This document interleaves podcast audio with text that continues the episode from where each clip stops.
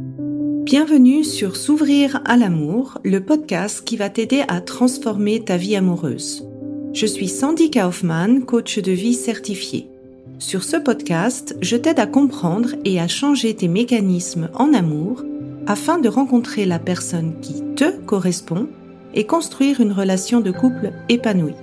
Tu y trouveras des réflexions, des exercices concrets tirés de mon activité de coach et de l'approche psycho-corporelle que je pratique, ainsi que des conversations inspirantes avec des experts ou des personnes comme toi et moi qui t'expliqueront leur chemin personnel pour s'ouvrir à l'amour.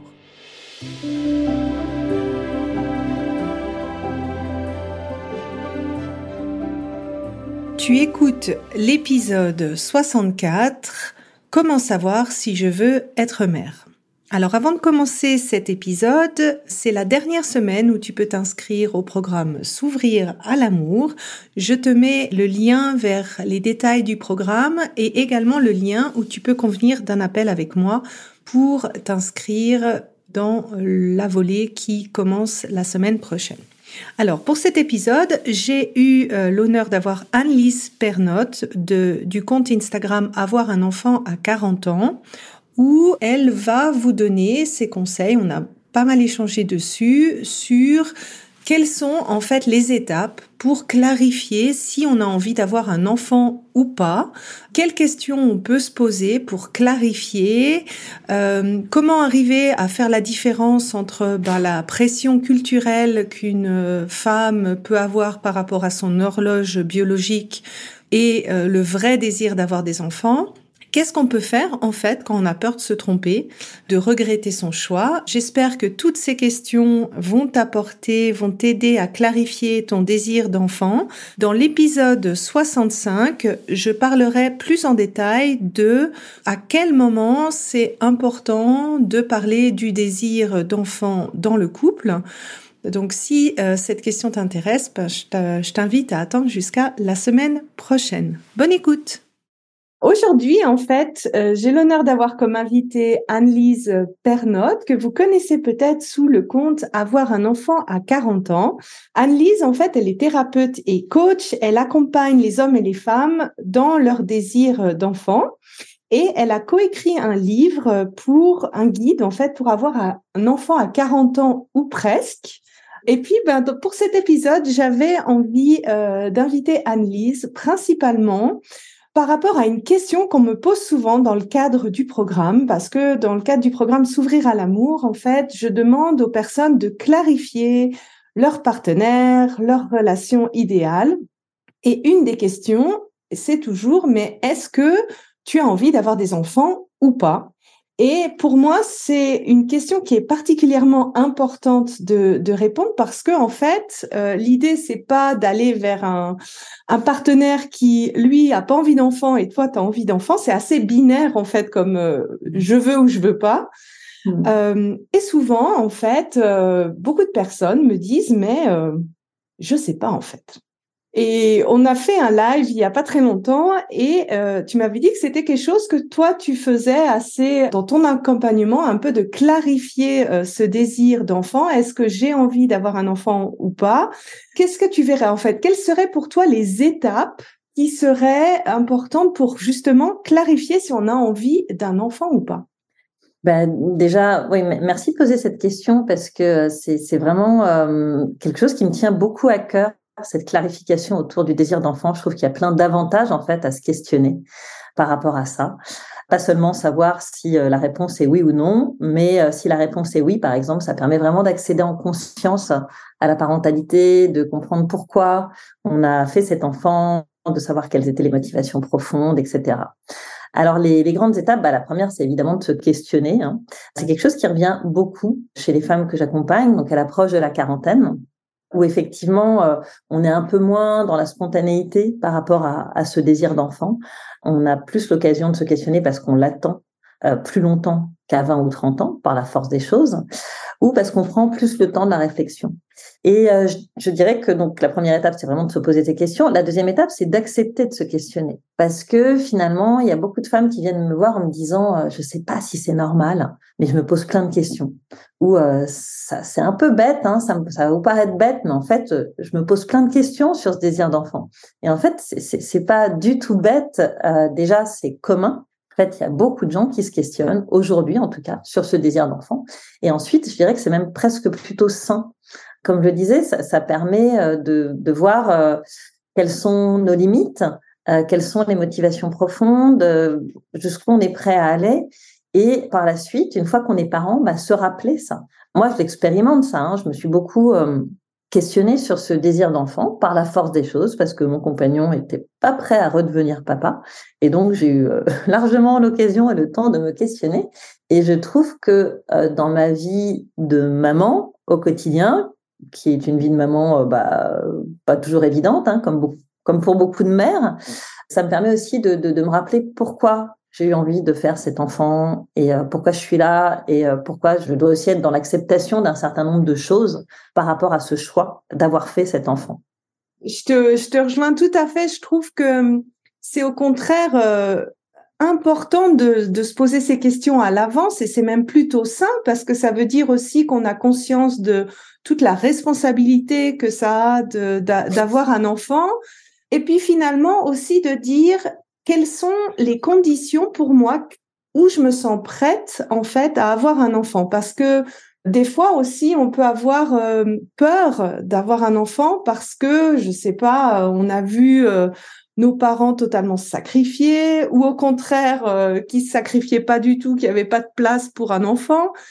Et en fait quand on définit le cadre c'est un peu finalement comme la relation ça hmm. permet de, se dire, oui, bah, dans ces conditions, c'est OK. Et puis, j'accepte finalement le 50-50 de toute situation où euh, il n'y a pas... Euh, avoir un enfant, c'est pas, euh, pas le il y a autant de moments qui sont bien, épanouissants, satisfaisants, super. Et il y a aussi 50% où tu dis, oula, mais c'est quoi tout ça? Exactement. Et ça fait partie du lot, quoi. exactement, ouais, ouais, exactement. Et euh, tu vois, tu parlais euh, effectivement de ce qu'on a pu observer dans l'enfance, des schémas, etc. Bah, la troisième étape, une fois qu'on a accepté de se questionner hein, et qu'on a compris que c'était OK, que voilà, c'était même plutôt une bonne chose, bah, l'idée, c'est d'aller démêler un peu tout ça, d'aller explorer un peu tout ça. Et peut-être de démêler euh, ce qui pourrait plus relever de la croyance limitante, tu vois, ce qui, je pense à tout ce qui est lié au regard des autres, des questionnements qui vont être, euh, alors j'aime pas le mot légitime, mais peut-être plus profond, voilà, voir euh, ce qui vient euh, heurter nos valeurs. Tu vois, par exemple, dans le cadre de faire un enfant en solo, pour certaines femmes, il y a des limites qui sont très claires par rapport à ça, et, et l'enfant en solo n'est pas envisageable parce que ça entre en conflit avec des valeurs profondes, avec des schémas, etc. Alors que, effectivement, se freiner dans son désir d'enfant parce que on a peur du regard des autres, parce qu'on a peur d'être, de passer pour une vieille mère, parce qu'on a peur du, des réflexions des parents, des collègues, des amis, euh, ça, c'est peut-être quelque chose sur lequel on va pouvoir travailler. Peut-être qu'on va pouvoir inverser la vapeur. Et donc, ça vaut vraiment le coup d'aller en profondeur, euh, se questionner là-dessus. Voilà. Et moi, j'ai des outils qui permettent en fait d'aller très spontanément euh, euh, voir ce qui émerge quand on, on vous pose la question euh, quel est l'avantage et quel est l'inconvénient de faire un enfant. Mmh. Et, et, et, ça permet de laisser émerger bah, des, peurs profondes, parfois des bénéfices secondaires aussi hein, à vouloir faire ou à vouloir ne, pas faire cet enfant. Il y a des prises de conscience qui peuvent être fulgurantes aussi.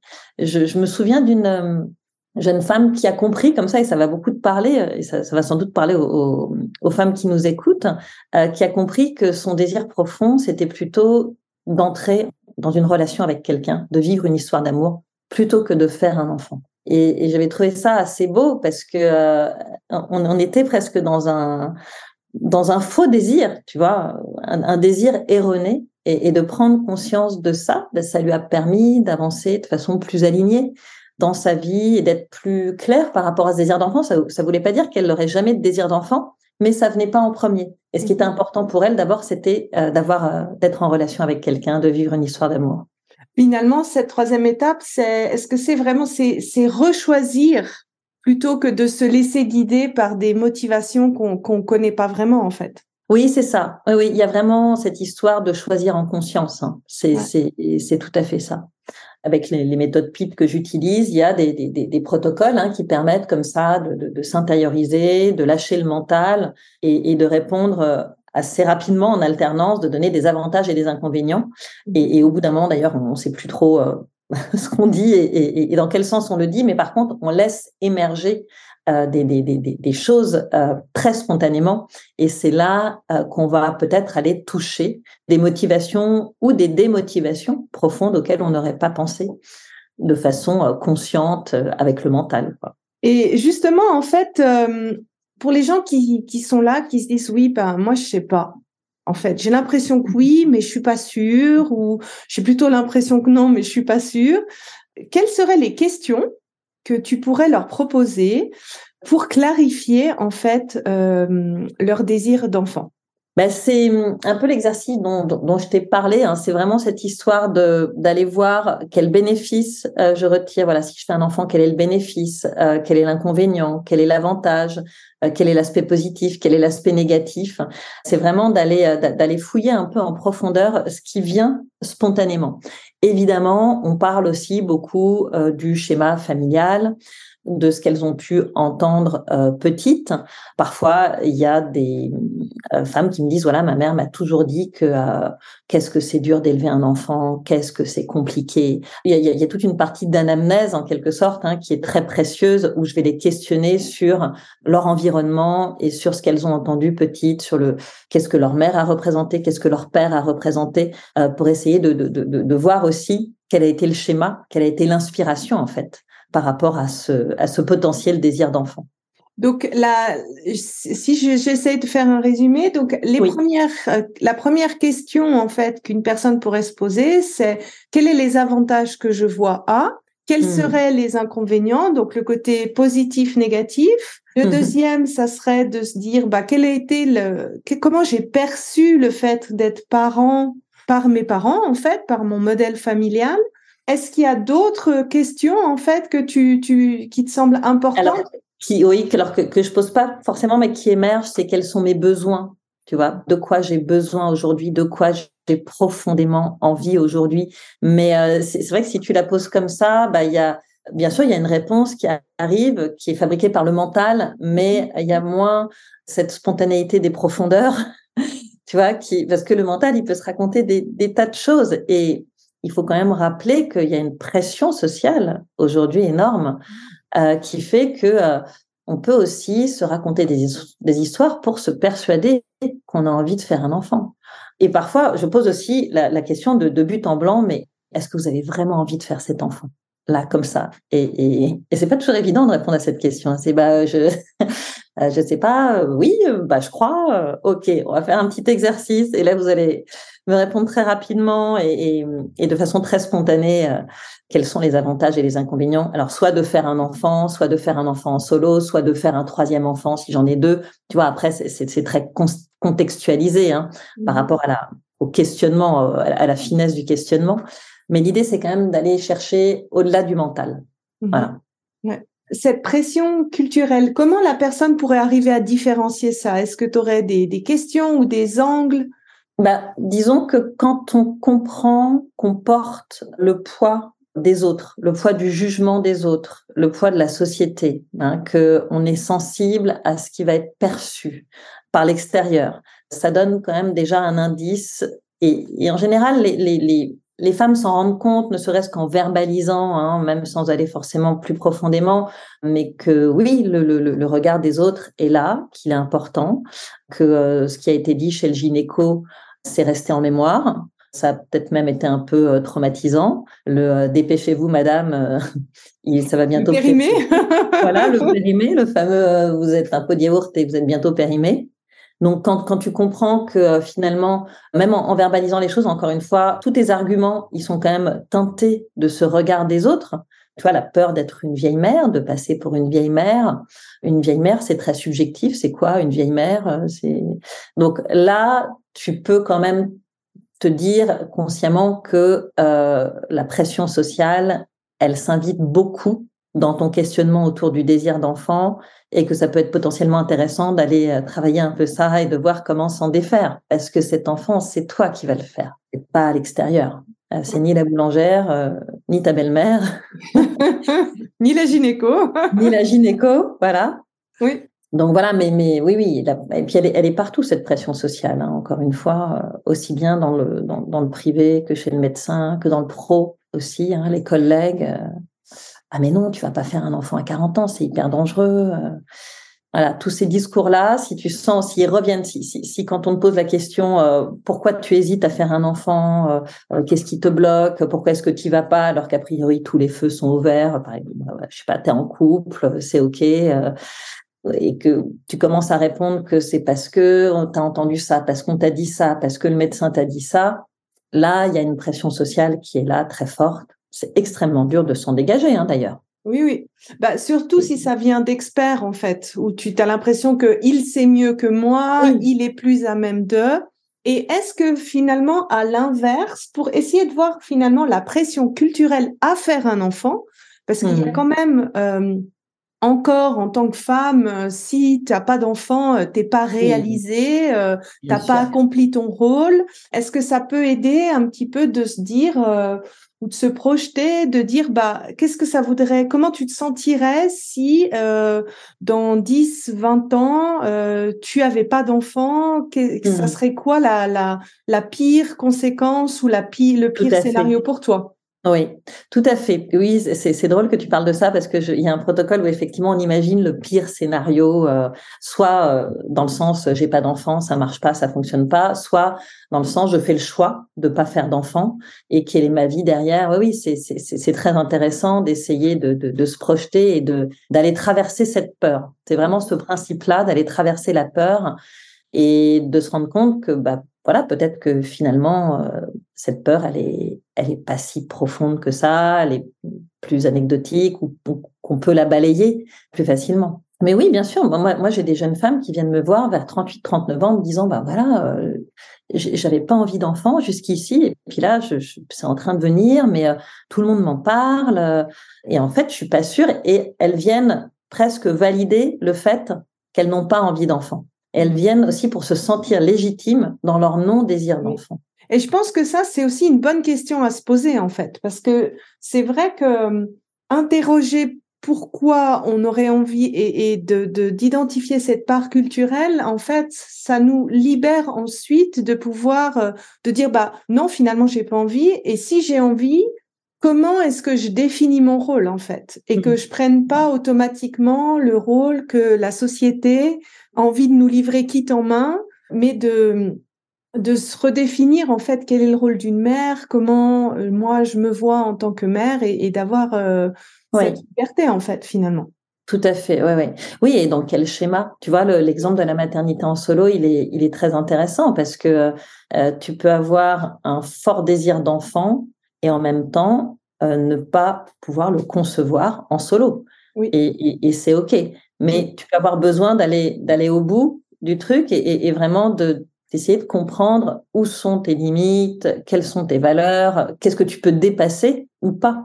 Donc effectivement, redéfinir son rôle, à la fois se questionner, redéfinir son rôle dans ce cadre-là, et puis savoir aussi quelles sont les, conséquences. Tu vois, par exemple, dans le cas de la personne qui vient et qui se rend compte que bah, finalement, elle a plutôt envie de rencontrer quelqu'un, sauf qu'elle a déjà une petite quarantaine qu'elle a aussi conscience que le temps passe vite et que si elle veut faire un enfant physiologiquement avec ses propres gamètes, en tout cas, c'est maintenant.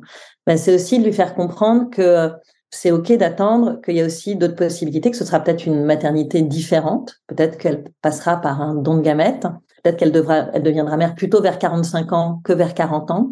Et, c'est bien qu'elle puisse avoir aussi cette option, tu vois, et savoir que la décision qu'elle prend là à l'instant T parce que c'est plutôt le couple qui est sa priorité en ce moment, ne va pas euh, l'empêcher d'être mère à tout jamais et qu'elle peut aussi changer, que ça peut évoluer. Donc, je leur donne aussi toutes les, bah, toutes les options. Je leur explique aussi ce qu'il est possible de faire, euh, jusqu'à quel âge, comment, euh, pour qu'elles aient vraiment tout en main et qu'elles puissent prendre cette décision en conscience. Ouais.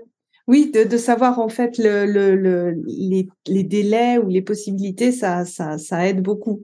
Est-ce que tu vois aussi dans les questionnements, alors pas le, la, la perception que on a vu de nos parents en fait par rapport à être parents, mais comment nous, en tant qu'enfants, on a perçu être enfant de nos parents? Euh, dans le sens où les conséquences sur l'enfant de nos parents. Est-ce que ça, as, tu as mmh. pu expérimenter ou dans ces questionnements de dire, euh, je sais pas, quelque chose du type, bah moi, euh, j'ai pas trop envie d'être euh, père ou j'ai pas trop envie d'être mère parce que honnêtement, j'ai quand même pas mal souffert de ma relation avec mes parents. J'ai pas l'impression qu'ils ont été des, des, bons parents pour moi. Est-ce que mmh. ça, c'est des, des choses que des choses qui peuvent émerger, typiquement. Tu vois, soit dans, dans, un, dans un échange, soit dans, dans, dans un protocole, c'est effectivement quel souvenir tu gardes de ton enfance. Est-ce que c'était chouette? Est-ce que tu étais dans une famille dysfonctionnelle? J'ai quelques clientes qui ont été élevées dans des familles dysfonctionnelles et euh, qui ont du mal à se dire qu'elles sont capables de donner la vie, par exemple. Parce que il y a aussi cette notion de j'ai l'impression qu'on m'a pas transmis les bons outils pour être mère, euh, comme ma mère était défaillante. Donc c'est compliqué. Alors ça peut être un frein inconscient, mais ça peut être aussi avoir tout à fait conscience que, ou penser en tout cas, hein, consciemment, que ça peut être compliqué. Oui, ouais, tout à fait. Hmm. Et souvent, en fait, euh, c'est quand même quelque chose assez binaire. Une fois que l'enfant est là, bah, il est là, quoi. C'est pas, c'est pas échangeable, remboursable.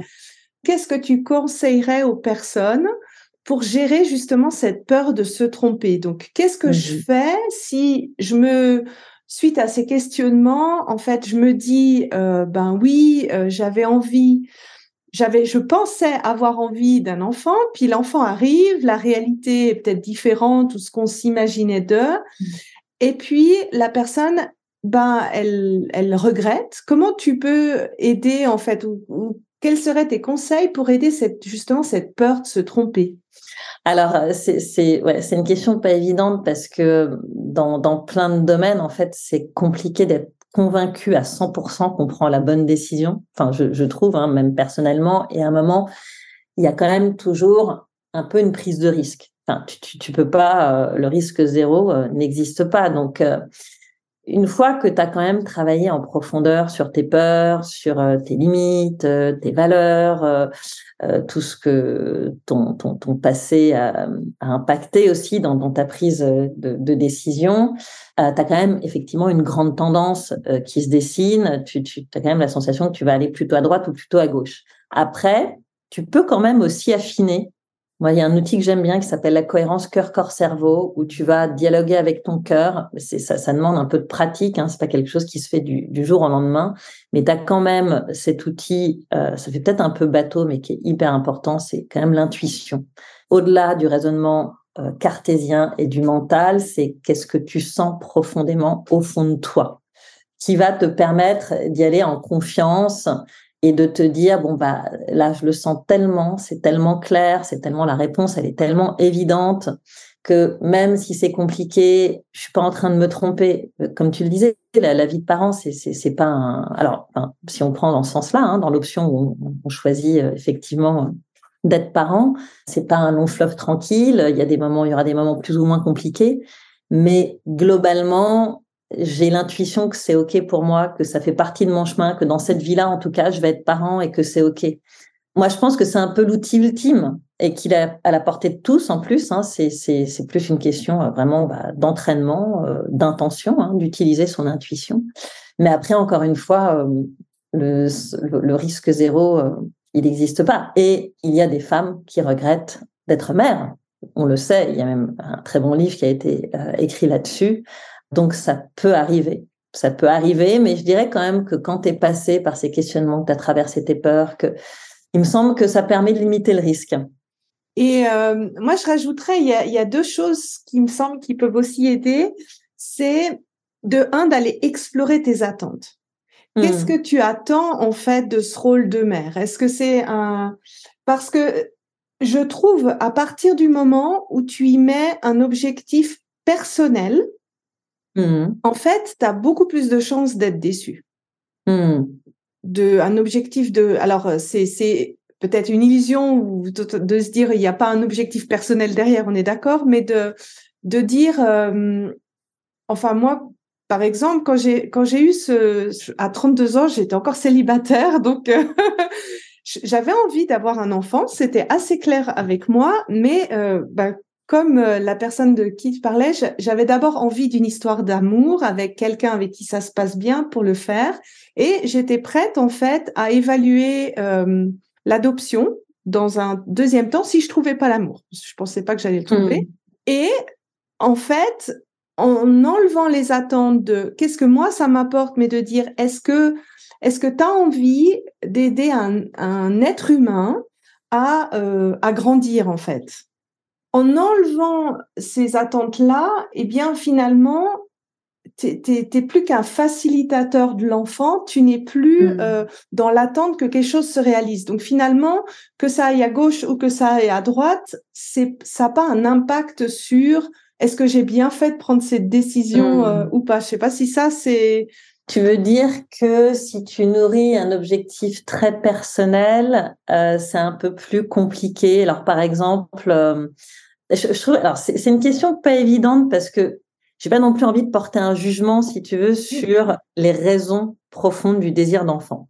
J'ai vu sur Instagram dernièrement un post qui disait euh, les doux et les don't quand tu te questionnes sur ton désir d'enfant et en fait qui laisserait penser que c'est plus noble euh, de d'avoir un objectif de transmission tu vois euh, de, de ouais bah on, on adorerait être juste tous là dedans quoi d'être des êtres parfait. parfait tu vois euh, très spirituels et on veut juste transmettre et aider un autre être humain à arriver sur terre etc après, euh, bah, il y a des femmes aussi qui ont envie profondément de vivre une grossesse, tu vois, de, dans leur chair, ou de laisser une trace sur terre, ou euh, d'avoir le résultat de l'union qu'elles forment avec leur compagnon et de voir d'être dans, dans, dans, ouais, dans un, acte très reproductif. Alors, je comprends ton point. Hein, il est intéressant, euh, effectivement, quand, quand, quand, tu vides, quand, quand tu essayes de, de, de, balayer tous ces arguments-là et de, de, de chercher, voilà, qu'est-ce qui est plus noble, plus euh, et qui nourrit moins d'objectifs personnels, hein, parce qu'effectivement, être plus dans la transmission, euh, bah, ça te permet d'être euh, du coup peut-être moins accroché au projet. Mais je trouve que c'est pas évident.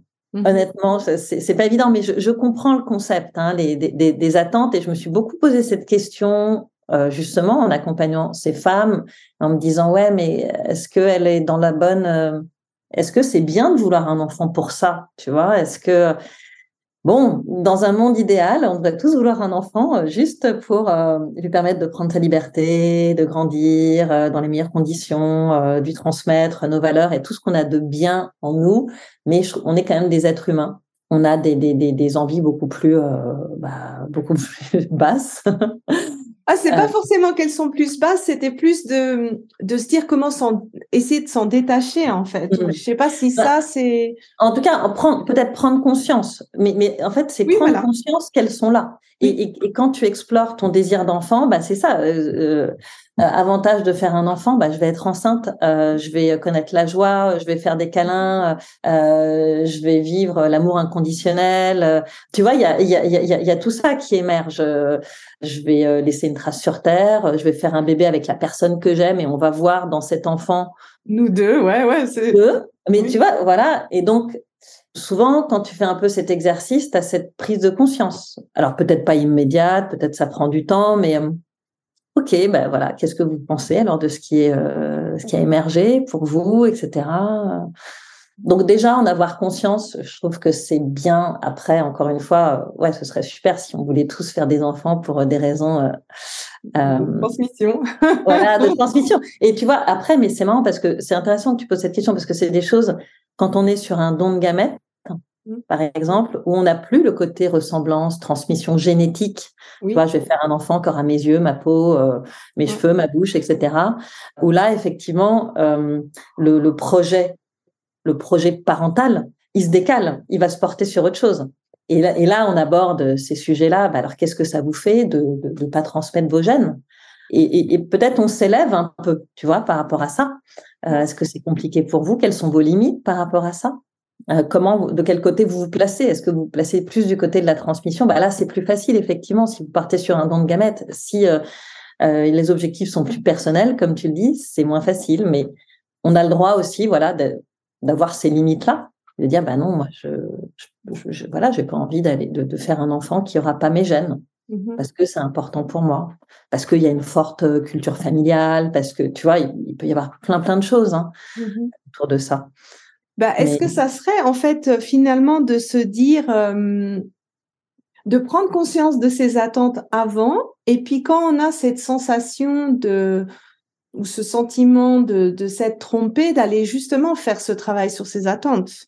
Pour moi, en fait, l'évaluation, je me suis trompée, c'est j'ai eu des attentes et puis ce qui se passe dans la réalité, c'est pas ça. Et mmh. en fait, c'est pas toujours le problème de la réalité, c'est souvent le problème de, des attentes qu'on s'est fixées, en fait. Oui, oui. Et peut-être de faire ça en deux temps, c'est-à-dire de, de, de, valider les attentes qu'on a, de prendre mmh. connaissance des, conscience en fait des attentes qu'on a, même celles qui sont pas dans la transmission, hein, et puis de se dire ouais mais pourquoi j'ai l'impression de m'être trompée? Mmh. Une fois que l'enfant est là, c'est ça? Une fois, une fois. Oui, bien sûr, bien sûr, tout à fait. Et ça, c'est un travail très intéressant. Moi, moi j'accompagne aussi les mères, euh, moins. Enfin, je, suis plutôt, euh, j'ai plutôt des personnes qui viennent avec un désir d'enfant, mais euh, effectivement, quand tu accompagnes les mères là-dessus, c'est quelles ont été tes attentes, quels sont tes besoins aussi aujourd'hui? Mmh. par rapport à ça et pourquoi c'est compliqué, pourquoi ça ne matche pas? Et comment est-ce qu'on peut rééquilibrer les choses? Est-ce que tu avais un autre conseil en fait à donner aux personnes qui ont ce désir d'enfant Je pensais notamment dans le cas où peut-être bah, un partenaire a, plutôt envie, puis l'autre n'a pas? Euh, oui, et ça c'est un cas euh, que je rencontre très fréquemment, dans un sens ou dans un autre d'ailleurs. Hein. C'est pas seulement les hommes qui n'ont pas envie. Parfois, ça peut être euh, des femmes avec des partenaires plus jeunes qui ont déjà des enfants et qui veulent satisfaire le désir de leur partenaire plus jeune, mais qui au fond d'elles n'en ont pas envie parce qu'elles veulent passer à autre chose. Bah là, c'est quand même éviter de tomber dans l'illusion parce que il y a quand même euh, souvent ce sentiment qu'on va pouvoir convaincre le partenaire, qu'on va pouvoir le faire changer, qu'on va pouvoir. Euh, alors dans certains cas, oui, hein, moi euh, je suis un bon exemple dans le sens où mon compagnon voulait pas redevenir père parce qu'il avait eu une première expérience un peu traumatique. Donc je l'ai rassuré. Déjà j'ai essayé de comprendre. Donc la première chose c'est quand même essayer de comprendre pourquoi la personne n'a pas envie de faire un enfant. Est-ce que c'est fini pour elle, elle a assez donné, elle a eu trois enfants déjà, et basta, elle veut vivre une vie de couple, tu vois, les attentes encore différentes, ou est-ce qu'il y a des peurs profondes sur lesquelles euh, peut-être qu'il y a un travail à faire qui peut être intéressant, mais c'est vraiment déjà, euh, moi j'encourage au dialogue et à demander à la personne euh, pourquoi, voilà, pourquoi il ou elle ne veut pas refaire d'enfant plutôt que de partir en se disant je vais pouvoir le ou la convaincre. Euh, parce que s'il y a un vrai non, si, si, si ça, ça, ça marche pas, quoi. On s'épuise, on perd du temps. Aussi, attention au temps qui passe pour les femmes, hein, notamment. Quand on a un homme qui dit non, bah, il faut vraiment essayer de comprendre pourquoi il dit non et euh, quelle, quelle, est la marge de manœuvre par rapport à ça. Mmh oui, bah, moi je dis toujours, on n'a pas la télécommande à changer l'autre. Hein et, et c'est vrai que c'est justement, autant c'est normal, euh, je trouve, quand on a on commence à avoir envie d'un enfant, d'avoir cette période un peu d'incertitude. Euh, euh, moi, je me rappelle avec mon mari quand on a, on s'est dit bon bah, on était d'accord les deux, on se dit on s'y met. On a eu besoin de, quelques mois, de quelques questionnements pour se dire, euh, bah moi, c'était par exemple, c'était mon âge. Mmh. J'avais beaucoup de questionnements. Ah bah, je vais, est-ce que je vais être une vieille maman? Est-ce que quand lui voudra faire plein de trucs, je vais être euh, euh, mmh. pas assez en forme? Et puis pour mon mari, c'était plus euh, des questionnements par rapport au budget, pire scénario si tu n'arrives pas à travailler, etc., etc. Et ça, c'est des choses, on va dire, normales, qui est un peu ces questionnements. Je dirais même, comme tu as dit au début, c'est c'est même responsable ou, ou bien de se les poser avant. Et à partir du moment, ben, la, respecter finalement que la personne, elle n'a pas envie d'avoir des enfants pour X ou Y raison, ou même si elle a été traumatisée, n'est pas capable de passer en fait ce traumatisme ou cette peur, ou et finalement respecter aussi son, son, son délai euh, personnel quand on voit que, que l'autre ben, n'est pas, n'est pas prêt, en fait. Ouais, tout à fait. Ben, merci beaucoup pour euh, tous tes précieux conseils. Si vous voulez en apprendre plus sur Anne-Lise, allez sur son compte Instagram Avoir un enfant à 40 ans ou sur son site internet du même nom. Je mets ses contacts dans les notes euh, de l'épisode. Et je vous retrouve dans le prochain épisode pour parler justement à quand c'est bien de parler du désir d'enfant dans le couple. Je trouve que ça fait une bonne suite à l'épisode que je fais avec euh, Anne-Lise. Merci beaucoup. Si tu apprécies ce podcast, la meilleure façon de m'encourager est de me laisser une revue sur Apple, Spotify ou de transmettre cet épisode à une personne de ton entourage. Et si tu es prête à t'ouvrir à l'amour et à transformer ta vie amoureuse, je t'invite à rejoindre mon programme de coaching S'ouvrir à l'amour ou de consulter mes programmes d'auto-coaching en ligne. Tous les détails se trouvent sur mon site sandykaufman.ch. Et n'oublie pas, il n'y a que tes peurs qui te séparent de l'amour.